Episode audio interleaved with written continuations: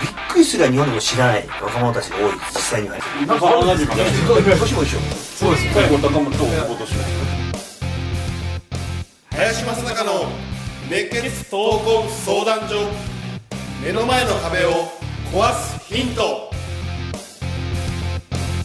では林正孝の熱血闘魂相談所。目の前の壁を壊すヒント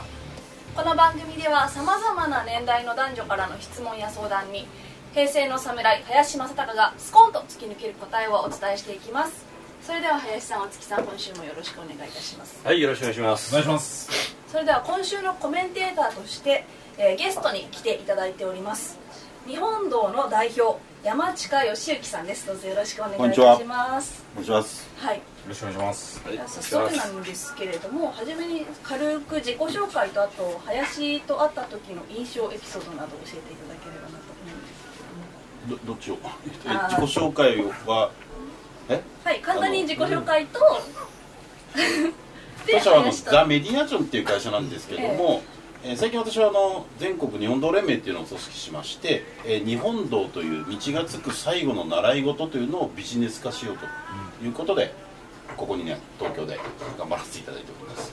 林さんとの出会いは、えー新宿の2丁目だったか3丁目だったかのどん底というパブのような、まあ、多分林さんも寄ってらっしゃったんで店名は覚えてらっしゃらないと思うんですけども三島由紀夫さんとか作家の方が集まって、えー特に三島由紀夫さんは自決される数日前にここでミーティングをされていたというもう店名どん底という僕大好きな店なんですけどもそのピザを食べながら、えーお話をさせていただいて夜の12時に鹿児島大学の女子学生を怒らせたという事件。これがもしかしたら2回目だったかもしれませんけど、はい、まあでもとても印象に残るあの日。をちょっと覚いえてます。やそれは覚えてる。もしかしたら3回目かもしれません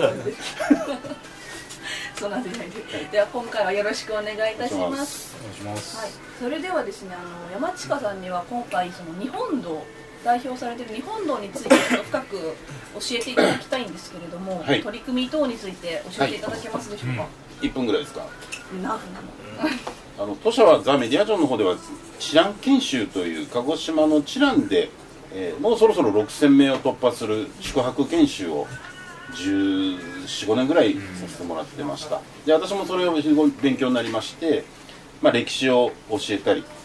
まあ、一緒に学んだり、まあ、加さんもやってらっしゃいますけど偉人の大切さとかを自分なりにも分かりました。ただ若い方々っていうのは偉人とか歴史だけを教えるとですね一緒に学ぶとちょっと右に行く方が多いんですね、まあ、なんかちょっともしかしたらご色あるかもしれませんけど私はなんかもっと若い方に歴史とか大切さを教えるには3番歴史と出来事と、いえー大和言葉と神話と神社と和食と、えーそれから伝統工芸文化。ちょっと柔らかいじゃないですか。伝統工芸やってるかって右ですかってあんまりないじゃないですか、えーし大和言葉学んでるよね右ですかってあんまりないのでこれを中和させた中庸ですね。この7つのことをまとめて日本刀というくくって特許を申請しました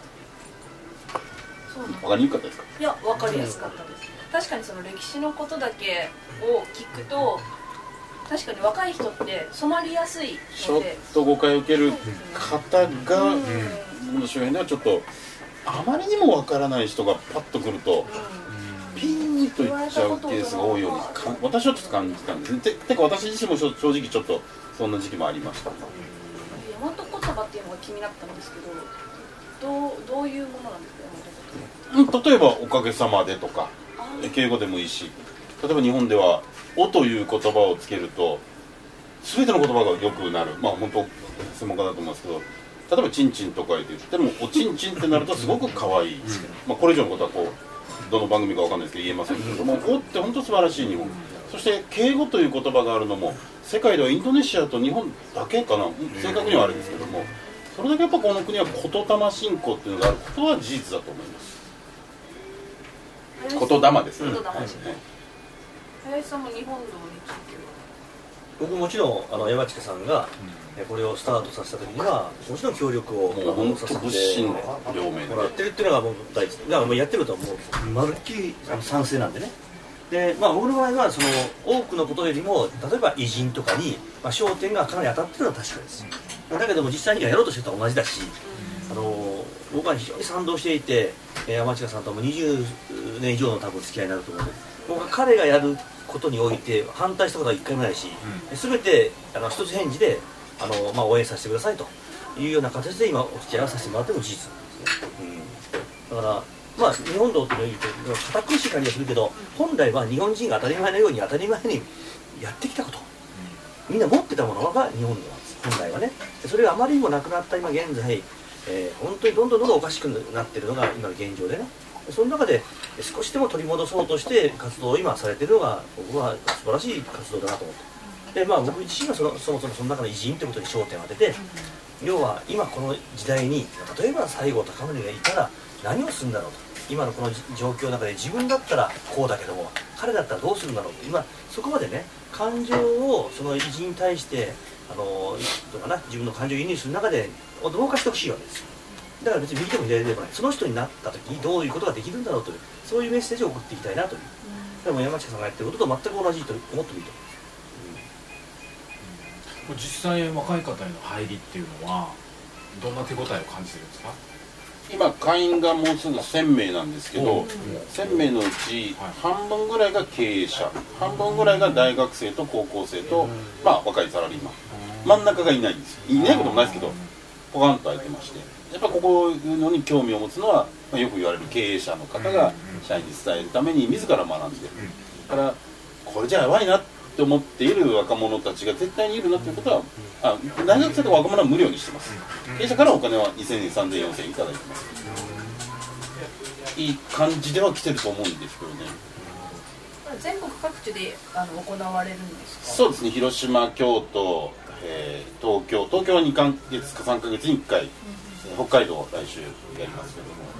少しずつですよ。本当に少しずつ広がってますただ3年後にはおそらく公文さんのような存在に、まあ、3年無理ですかね。5年後ぐらいになってれば日本も香港とか台湾のような元気な若者を発掘できるんじゃないかなと思すけどね。今のうちも日本道ではないけどその大学校というね形で、まあ、史跡塾大学校と、まあ、もちろんそれはえー歴史偉人だけの話ではなくてね。あの日本が本当に大事にしてきたものの考え方帝王学、えーそしてどんな状況でもやっぱ生きていくような、まあ、特殊部隊での訓練みたいなねいうものも一緒にこうやってるのがあってね。だからそういう意味ではねその志をいつにしてると思う。んですね、うんだからまあそれぞれねちょっとこう得意分野が多少違ったりとか深さが多少ね違うところもあったりとかでも逆にそういうものが集まっていろんなことがコラボしてできればもっともっと大きなね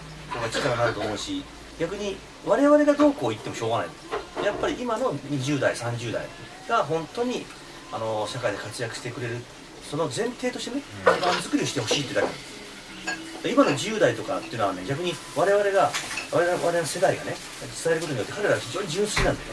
だからかなりあのいいレベルで僕進歩すると思ってるのが今現状だね。この番組ではリスナーの方々からいただくご質問を募集しています自分の人生や日本社会のことなど林正孝に聞きたいことをどしどしご応募ください。ご質問はインターネットで熱血闘魂相談所と検索。すると Facebook のページがヒットしますのでそちらにアクセスしていただき、えーメッセージボタンをクリックして質問を送ってください。ポッドキャストの他にも YouTube でも聞けるようになりました。そちらも合わせてチェックしてみてください。